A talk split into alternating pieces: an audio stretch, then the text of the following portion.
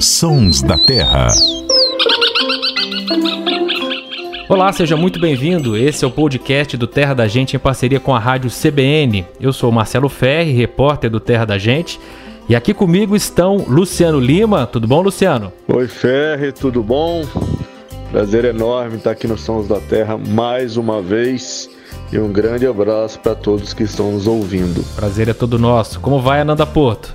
Tudo bem, Ferri? É sempre um prazer estar aqui com vocês. E hoje temos uma presença ilustre. Ciro Porto, apresentador do Terra da Gente, jornalista, também vai participar desse programa. E aí, Ciro, como vai? Tudo bem, Ferre. É um prazer estar aqui com vocês de novo. É um prazer ter a sua companhia aqui, Ciro, porque hoje é um dia especial, dia de comemoração. Porque amanhã o Sons da Terra vai completar um ano. É isso aí. Nós entramos no ar pela primeira vez na Rádio CBN no dia 10 de setembro de 2020. E o assunto, não sei se vocês lembram, era o Lobo Guará. Tinha acabado de ser eleito para estampar a nota de 200 reais. Aliás, essa nota sumiu, né? Eu acho que tá mais rara no bolso do que na natureza. nunca mais vi a nota de 200 reais. Bom, de lá para cá, em mais de 50 episódios, a gente tocou o som e falou de bicho do ar, da terra, da água. A gente discutiu queimadas. A gente falou sobre a natureza na música brasileira, dos ambientes naturais e ainda tem muita coisa para falar. E nesse programa comemorativo a gente vai falar de uma das aves mais incríveis do mundo. Tenho certeza que você conhece. A andorinha. Vocês sabem que eu ficava intrigado aqui em casa, tem muita andorinha aqui onde eu moro. É, eu ficava intrigado como ela fazia para se alimentar. Porque a andorinha não vai no comedouro, eu não via ela comendo as frutas, não via ela forrageando no chão, não via ela comendo sementinhas, até que eu descobri que a andorinha se alimenta no ar, se alimenta voando. É isso mesmo, Luciano?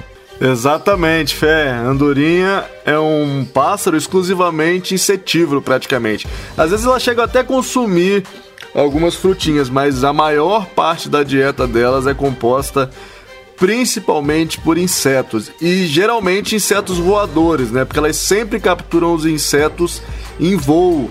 Elas raramente pinçam, pegam, capturam os insetos nas folhas em qualquer outro lugar. Sempre todos eles capturados em voo. Essa andorinha que a gente vê na cidade, que eu vejo aqui em casa, que é uma andorinha mais comum, ela faz algumas migrações, especialmente para fugir do frio, mas são algumas migrações curtas. Ciro, você conhece uma andorinha que faz uma migração bem mais longa, né? Conta pra gente a história da andorinha azul e a sua história com essa espécie. Então, Ferri, aqui eu nasci em Campinas, né? Hoje eu moro em Valinhos, mas nasci em Campinas. Campinas sempre foi conhecida como a cidade das andorinhas, porque tinha um, um, um mercado no centro da cidade, muitas andorinhas dormiam lá. E na verdade, é, essas andorinhas que fazem essas nuvens em grandes evoluções no ar, né? Elas, é, quando você fala, ah, eu vi uma andorinha, tem várias andorinhas, né? Das migradoras, por exemplo, eu fui fazer, tive privilégio de fazer um documentário sobre a migração das andorinhas azuis, a Prognis subs, né?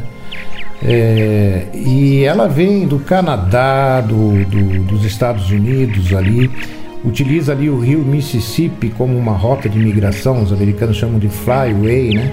E elas vão descendo ali pelo meio oeste americano, quando vai chegando o inverno lá, e migram para o Brasil todos os anos, né? Uma verdadeira odisseia, porque elas têm um desafio muito grande, né?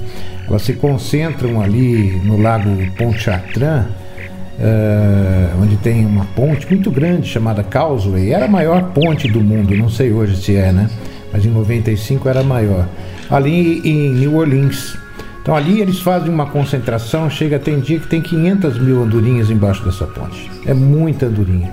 E dali eles vão saindo em bandos, né? Nunca todos juntos, como um, parece que é uma estratégia de segurança deles, porque é, é, o momento que eles têm que atravessar o Golfo do México, né? Uma viagem aí de, de em um dia viajar, ultrapassar aí uma distância de 800 quilômetros. Então é uma coisa bem difícil. Né? E, é uma, e, e, elas passam por ali justamente na, em agosto, julho, agosto, que é a época do, dos, dos furacões, né, dos tufões, ciclones que ocorrem naquela região. Então é de fato um, um, um grande desafio. Né? E é um bicho maravilhoso Junto com ela também migram outras andorinhas, como a irundu rústica, que é a, a chamada de andorinha do celeiro, uma andorinha muito bonita também, e outras, né? Esse, essa gravação é, feita, exibida na década de 90, foi a Rota do Sol, um programa muito premiado, muito bonito, inclusive, é, marcou a história dessa, dessa espécie e também da, das reportagens de natureza, né? Você lembra, Nanda? Você já era nascida nessa época? eu não lembro, né? Eu, eu lembro só assim. Sei porque eu assisti depois, né? Tendo consciência, porque na época eu não lembro, não. Isso daí foi em 1994. Mas de fato foi um, um programa muito especial que marcou. Tanto que hoje, se a gente assistir, ele ainda parece é, recente, né? Traz muita informação, todo esse trajeto aí da, da andorinha azul, que inclusive você falou no começo, que é uma das aves mais fantásticas, justamente porque a gente não dá nada para uma andorinha, né? É tão pequenininha, 20 centímetros, e dá para imaginar que uma espécie como essa faz uma rota aí de 12 mil quilômetros, sai da, do extremo norte para vir para o sul, enfrenta diversos desafios. E é uma ave que por, já correu o risco assim de desaparecer, então teve um grande esforço. Na reportagem mostra isso, a questão das casinhas para elas se reproduzirem lá na América do Norte. Então é uma espécie bem simbólica, eu acho, a andorinha azul. Ô Ciro, eu queria que você falasse um pouco sobre o desafio de mostrar essa migração na década de 90, porque hoje em dia tem colares com GPS, tem radiotransmissores, né, que os biólogos colocam nos bichos e conseguem acompanhar a rota, mas naquela época não tinha nada disso, né? É verdade. Você sabe que eu tenho até vontade de fazer essa reportagem mais uma vez, até para atualizar alguns dados, né? Que hoje, com, com esses tags que eles conseguem colocar, acompanhar a migração de andorinhas por satélite, né? É uma coisa muito mais perfeita. Mas a gente utilizou dos recursos que existiam na época, né? E havia uma pesquisa grande feita pelo Douglas Frisch que ele usou um, um, um microtagging, né, um, uma micromarcação que era feita com uma espécie de tinta. Né? Então as andorinhas aqui ao contrário de lá no, onde elas se reproduzem, no, no, na América do Norte, aqui no Brasil elas dormem muito em praças, se concentram em árvores aos milhares. Né?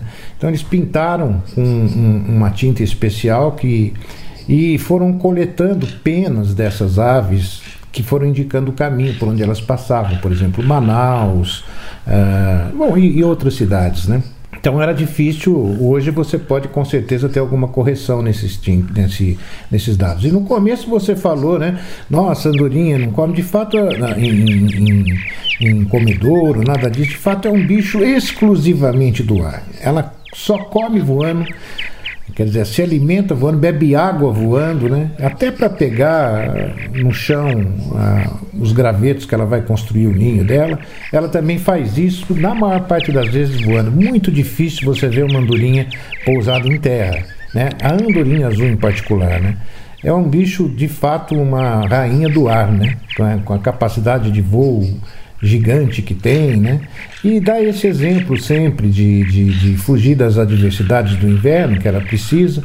E tem muitos aspectos ainda para se estudar das andorinhas, né, Fé? Você imagina milhares de andorinhas chegando no Brasil, entrando ali, encontrando insetos, tudo, o controle que elas acabam fazendo nesses insetos, né? Acho que o Luciano podia até abordar um pouco nisso, né?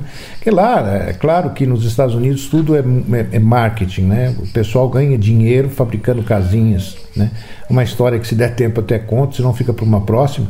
Mas assim, é muito bacana. Hoje é dia de programa especial, tem todo o tempo do mundo, Ciro. A programação é nossa hoje, pode contar. Ah, é, é, é ela, ela, lá eles falam que elas podem comer até dois, uma andorinha pode comer até dois mosquitos por, por dia, né? O flies que eles chamam, né? Pernilongos ou coisa parecida. Então, eu não sei se chega tanto, mas de qualquer forma ela tem um, um, uma contribuição muito grande nesse sentido. E lá, o que foi muito interessante, eu conheci um senhor já falecido, que era o presidente da Nature Society, e ele, ele era antes um fabricante de antenas. E quando começou a surgir a TV a cabo nos Estados Unidos, o negócio dele estava falindo, ele não sabia o que fazer. E ele tinha uma casinha de andorinha, né, de madeira, e ele falou: Puxa, acho que eu vou fazer uma de alumínio. Ele se tornou um dos maiores fabricantes de casinha de andorinha, casinhas que eram vendidas por 200, 300 dólares, eram verdadeiros condomínios de, de andorinhas, né? E nos Estados Unidos, principalmente no meio oeste americano, virou assim uma questão de status ecológico. Quanto mais casinhas de andorinha você tinha no jardim da sua casa, mais status ecológico você tinha. Então, esse senhor, ele conseguiu aumentar muito a população de andorinhas, né? Que com o desmatamento, porque antes elas só faziam ninhos em buraco de pica-pau, ocos, de troncos ocos, né? Isso tudo diminuiu muito lá, a gente sabe disso. E se hoje existe uma população tão grande assim que pode trazer esse benefício de controlar as pragas, os insetos, tudo, se deve muito a, a, a, a esses fabricantes, e em particular ao D.L. Wade, né? Que era chamado de Senhor Andorinha, né? Ele tinha uma limusine azul da cor púrpura da andorinha com uma andorinha de bronze da andorinha. Na, na, na, frente do capô. Era um, um, senhor assim muito amável. Tinha, obviamente, via nisso um negócio, mas ele tinha um amor muito especial pelas aves de um modo geral, né? E em particular pelas andorinhas. A gente podia aproveitar, colocar no nosso site, o terradagente.com.br, é, esse especial que foi tão bonito para. Tenho certeza que muita gente ficou curioso para assistir. Vale realmente a pena muito assistir. Luciano, sobre esse controle de insetos que as andorinhas fazem, elas são, têm um papel ecológico muito importante, então. Muito, muito, Fé. Exatamente como o Ciro falou. É, são animais que se alimentam diariamente da quantidade muito grande de insetos e por conta disso várias populações de aves insetívoras, né, que se alimentam de insetos no mundo estão em declínio. É, as populações de insetos estão em declínio, tem vários sinais amarelos e alguns até vermelhos surgindo aí dos pesquisadores preocupados com esse declínio dos insetos. Isso tem afetado muitas populações de aves e também tem afetado as populações da andorinha azul, que é um bicho que, como a Ananda e o Ciro falaram, faz uma migração super longa. Então vive ali no limite ali de precisar de energia para fazer toda essa, essa viagem e volta, né? E os dados mostram pra gente que nos últimos 50 anos a população das andorinhas azul foi reduzida em praticamente 40%. E, então você tem um movimento grande hoje nos Estados Unidos e também no Brasil. Você tem algumas pesquisas feitas pelo, pela equipe do Observatório de Aves do Instituto Butantan, em parceria com o INPA da Amazônia, Instituto Nacional de Pesquisas da Amazônia, e várias instituições americanas precisando entender, querendo entender essa dinâmica das andorinhas no Brasil que elas chegam aqui mais ou menos em setembro, algumas chegam um pouquinho mais cedo, mas geralmente elas ficam entre setembro e abril, concentradas principalmente na região amazônica, mas também com um, umas concentrações bem expressivas no interior de São Paulo. E aí Campinas era um, era um destino famoso, embora aparentemente as populações do interior de São Paulo estejam quase que desaparecendo, e também no litoral do Rio de Janeiro e do Espírito Santo foram identificados recentemente o que eles chamam de roosts, né, de, de dormitórios bem, bem grandes. Muito bem, a gente espera ver as andorinhas sempre voltando para embelezar o nosso céu aqui no interior de São Paulo, que tradicionalmente é a casa delas. Gente, queria agradecer ao Ciro pela participação de hoje. Volte sempre, Ciro. Assim como as andorinhas, as andorinhas migre sempre de vez em quando para cá, para nos contar essas boas histórias que a gente sempre gosta muito de ouvir. Obrigado, viu? Imagina, é um prazer, viu? E lembre-se sempre de uma coisa: andorinha é um bicho que só vive no verão.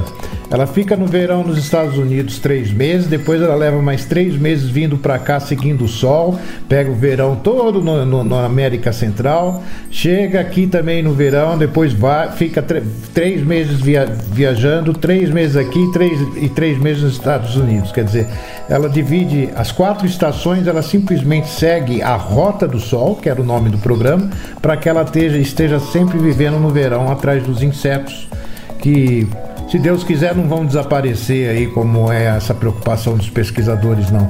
Talvez seja um pouco ligado isso à, diminuição de água que nós estamos vivendo, né? Que tá, tem toda uma reprodução aí, uma questão de reprodução dos insetos com a água. E deve ser só um ciclo e quem sabe volta, né, Luciano? É, tem muita gente investigando aí, vamos ver. Mas a, as populações estão sendo bem monitoradas. É interessante que algumas regiões você tem um declínio muito grande e outras não. Uma desconfiança grande também, que o pessoal inclusive está investigando mais a fundo, essa questão ligada aos pesticidas, aos agrotóxicos. que pode estar impactando. Mas a princípio ainda tem muito que pode ser feito para que elas continuem indo e voltando e alegrando aí, né, em busca desse verão infinito, exatamente como você falou. Amém, amém. Luciano Lima, Ananda Porto, olha, muito obrigado pela parceria nesse um ano de Sons da Terra e que a gente tenha muitos outros episódios especiais como esse que nós tivemos hoje. Valeu, viu? Obrigada, é uma celebração muito boa, né? Vamos torcer aí para ter mais e mais temas, mais aniversários.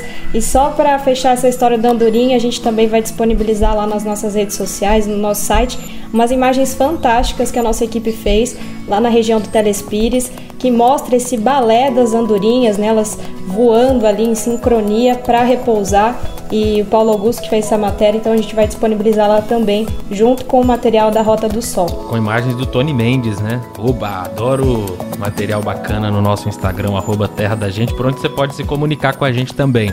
Você pode ouvir esse episódio, outros, compartilhar com todo mundo pelo site do TG ou então pelo seu agregador de podcast preferido. Queria agradecer também ao pessoal da CBN, ao pessoal do Giro, desejar a todos um ótimo fim de semana e até a próxima. E vamos encerrar com clássico Andorinhas do trio Parada Dura. Valeu, gente. Até a próxima. Um abraço, gente. E até a próxima. A edição e finalização foi do Samuel Dias. As andorinhas voltam.